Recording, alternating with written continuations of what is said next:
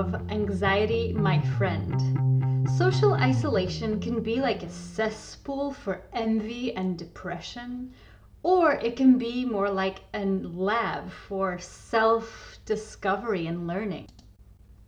Self isolation looks very different for many different people.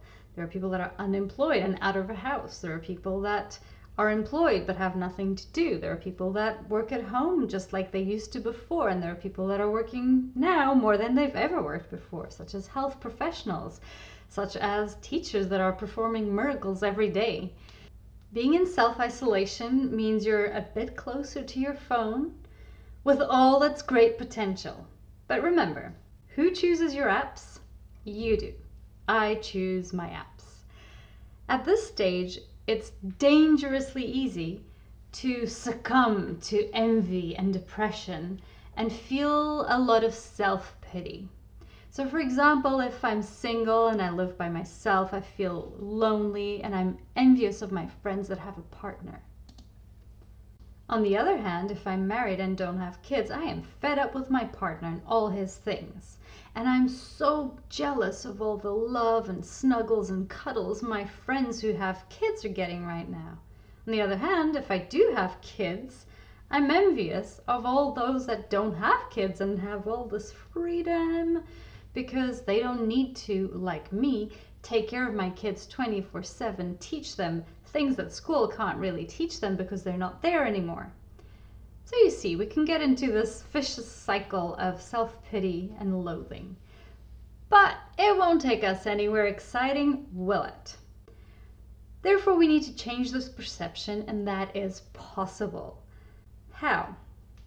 Firstly, become your feelings hunter. Become the hunter that hunts your feelings because you are not your feelings. You create what you feel. Try to take a step back and look at what you feel. At first, it might be difficult, and at first, you might just see what you did. You might just be able to see the consequences of your feelings and the actions that you regret. Number two, look for one or two allies. So, not a whole world of cheerleaders, but one or two quality allies, people that you trust to train your hunting strategies. These are normally the people that suffer the most from your outbursts. Thirdly, slowly but surely you'll start noticing signs of danger, the heartbeat that accelerates, feeling absolutely upset and angry, or whatever you feel. Learn to prevent explosions that are out of control but have explosions. Have explosions that are healthy and in control. How? Through emotional release. There are so many different strategies for emotional release, and probably most of them would be better served if I explained them in a video, which I'm not going to do on this podcast because it's audio. A super simple and effective strategy is playing some music yank up the volume to the max, sing really loudly, move your body, move your arms, move everything, shake it out.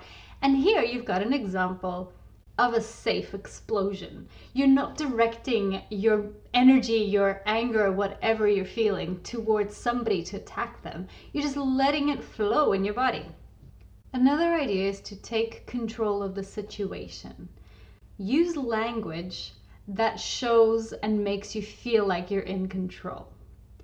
So instead of saying, I have to, I need to, I must, I should, change your language and start saying, I will, I choose to, I'm going to. A simple example is, I have to help my kids with online learning because there's so much to do. This becomes, I choose to help my kids with their online learning because I want to see them succeed.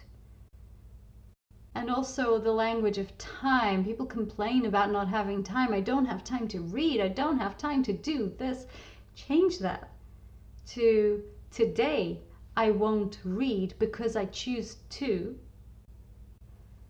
And then plan. Plan for tomorrow. Plan for later. Plan for next week. Plan for next month Be realistic with your goals and imagine if you want to read a bit more and you really feel like you don't have the time, set aside five minutes a day.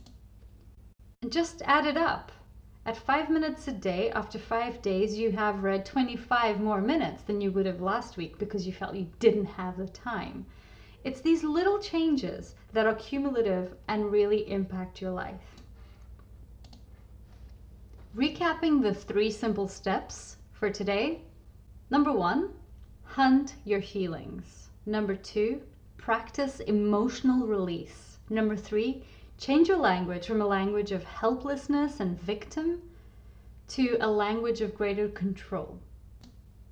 I'll finish today's episode with a quote from the Kindness Box, which the School of Life made. And it says, Almost always other people are nasty only because they are in pain. The sole reason they have hurt us is because they are feeling hurt themselves. They have been catty and derogatory and foul because they are not well. We don't have to hurt them back even more. Thank you for listening to the podcast Anxiety, my friend. Stay well, stay safe.